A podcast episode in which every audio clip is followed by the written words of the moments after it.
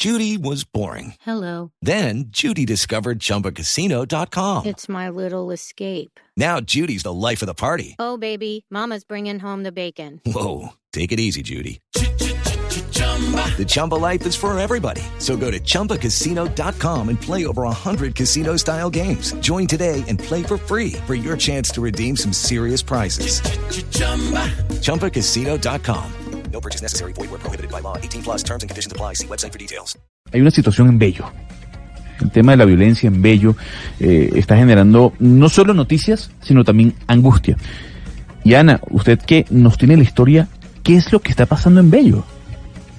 Sí, Gonzalo de Oyentes. Bello es un municipio de Antioquia en torno al cual se ha creado pues una serie de imaginarios locales, no solamente porque fue eh, centro de la, del desarrollo de la industria textil, también porque allá se construyó el Hospital Mental Regional y la cárcel de Bellavista, pero en la actualidad Bello está sufriendo uno de sus momentos más duros y sobre eso es sobre lo que vamos a escuchar a continuación.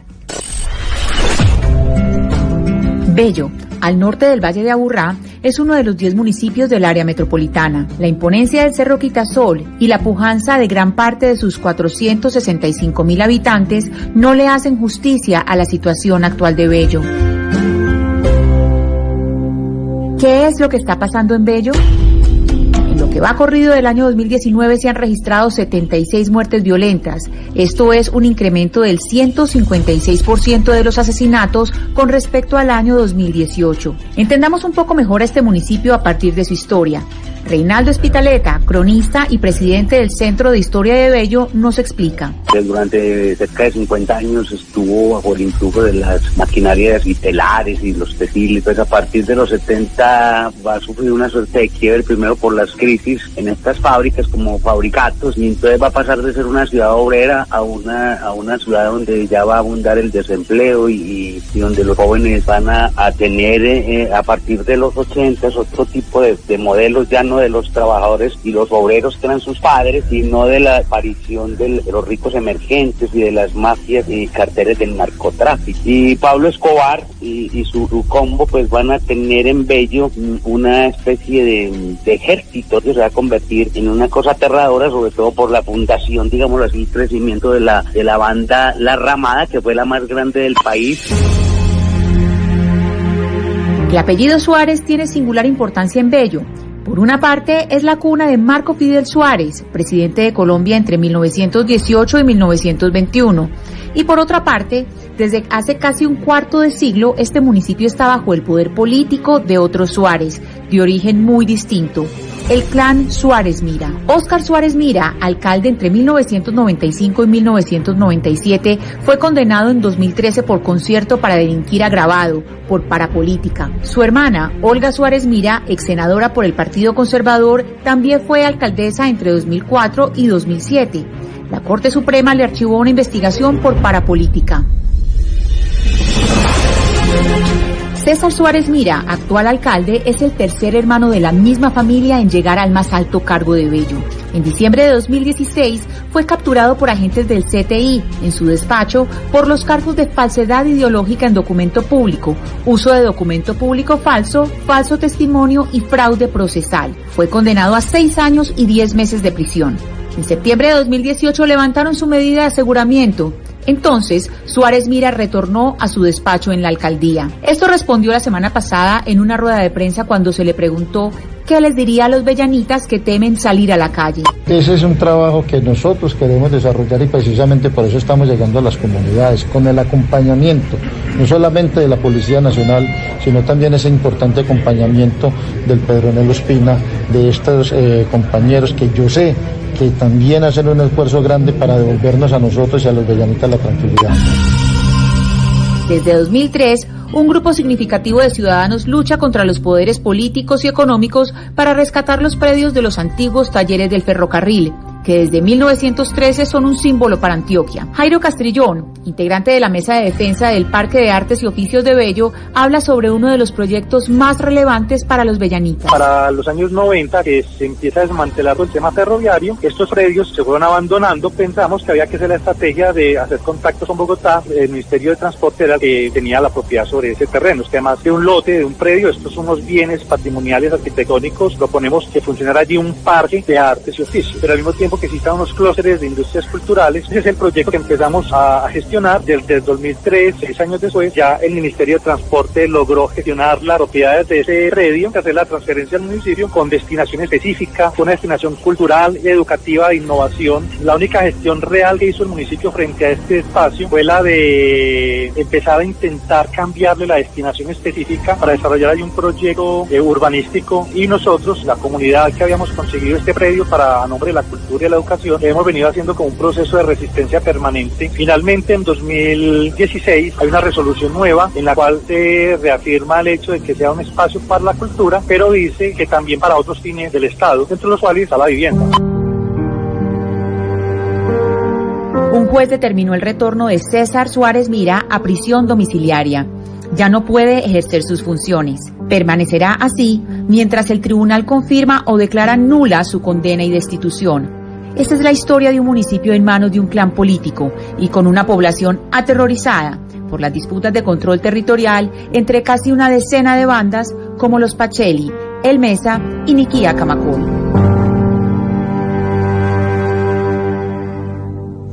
Para entender eh, un poco mejor el momento que vive en este eh, instante el municipio de Bello, está con nosotros Fernando Quijano. Él es el presidente de Corpaes y analista de seguridad urbana. Fernando, buenos días. Muy buenos días a usted, Ana Cristina, a todos los oyentes y agradeciendo la invitación. Fernando, ¿cuáles son eh, las fuerzas violentas que en este momento se están disputando el territorio en Bello? Bueno, Bello, ahí hacer una, una diferencia y es en Medellín, en otra parte del Valle Aburrá, se estaba presentando la Guerra Fría de la oficina, que ha culminado con un pacto que obligó la institucionalidad a que tuviera que firmar las dos líneas militares ese, ese pacto. Eh, firmar quiere decir que lo hicieron el pacto entre ellos, pero porque el Estado apretó duro. En el caso de Bello está más lo focal, el tema es un enfrentamiento entre la minoría del Pacheli, de la banda Pacheli, la mayoría de los Pacheli no están en esta confrontación, está la banda de Niquia Camacol y está la banda del Mesa. Pero en Bello hay otra cantidad de bandas que no han participado en esta confrontación y que eso lleva a que se concentre mucho el tema del enfrentamiento en Comuna 7, 8 y una parte de la Comuna 6. ¿Qué es lo que se disputan, Fernando? ¿Por qué esa, esa disputa por el control del territorio en Bello? Bueno, en el caso de, la Policía Nacional, en cabeza de la, de la general Eliezer Camacho, hablan de, de la pérdida de un oro, de unos recursos económicos y, y que eso generó la, la disputa. Nosotros creemos que en esto está metido eh, tema de traiciones, el tema de obviamente corredores estratégicos, el tema de, de asesinatos de, de algunos eh, cabecillas importantes y que finalmente hace que esta confrontación eh, surja o, explote públicamente, como fue el caso de la masacre donde murió alias Guerrero y ese tipo de cosas. Y, pero hay que decir que aquí en esta confrontación de Bello podrían estar jugándose intereses muy poderosos del norte de Antioquia, del Bajo Cauca y del occidente antioqueño.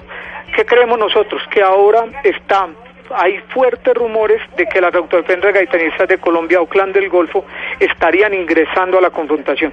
No quiere decir que ellas no estén en Bello, porque por el lado de la, de la, de la vía San Peli se mueven tranquilamente a San Pedro de los Milagros y San Pedro de los Milagros bajan a San Jerónimo y demás.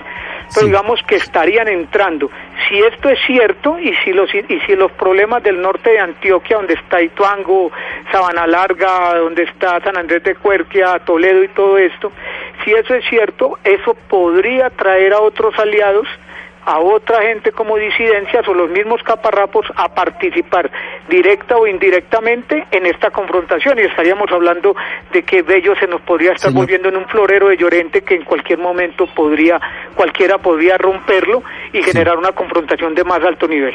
Señor Quijano, le pregunto por el papel de las autoridades en Bello. O sea, ¿qué papel están jugando en este momento eh, en, ante la situación tan crítica que se está presentando en el tema de la seguridad? Eh, ¿Son complacientes con estas bandas? ¿Qué lo, ¿Cuál es el papel que están desempeñando tanto la policía como fuerzas militares en Bello? Bueno, lo primero es que hay una, eh, hay una escasez real de fuerza pública ya antes del inicio de la confrontación. Se habla de unos 230 miembros de la policía, eso es ínfimo para un municipio tan alto. Eh, pero además de eso se anunció un plan de intervención, se han presentado varios consejos de seguridad, donde uno estuvo el gobernador de Antioquia, el otro estuvo el ministro de Defensa e incluso el presidente de la República habla sobre el tema del municipio de Bello. La realidad es una, es que a la fuerza pública hasta el momento le ha quedado grande definitivamente controlar a Bello no tiene explicación posible que en medio de una presencia militar, policial, supuestamente de inteligencia, estemos hoy ya no en 76, sino en 77 homicidios. El año pasado a esta fecha solo, solo se habían registrado 30 homicidios. Quiere decir que falta más. Y lo otro, creemos que es muy grave que la inteligencia esté fallando. Si allá se están presentando 77 homicidios y hay desaparecidos, como el caso del joven Julián Vázquez, o sea, o Velázquez quiere decir que hay una falla protuberante en la seguridad.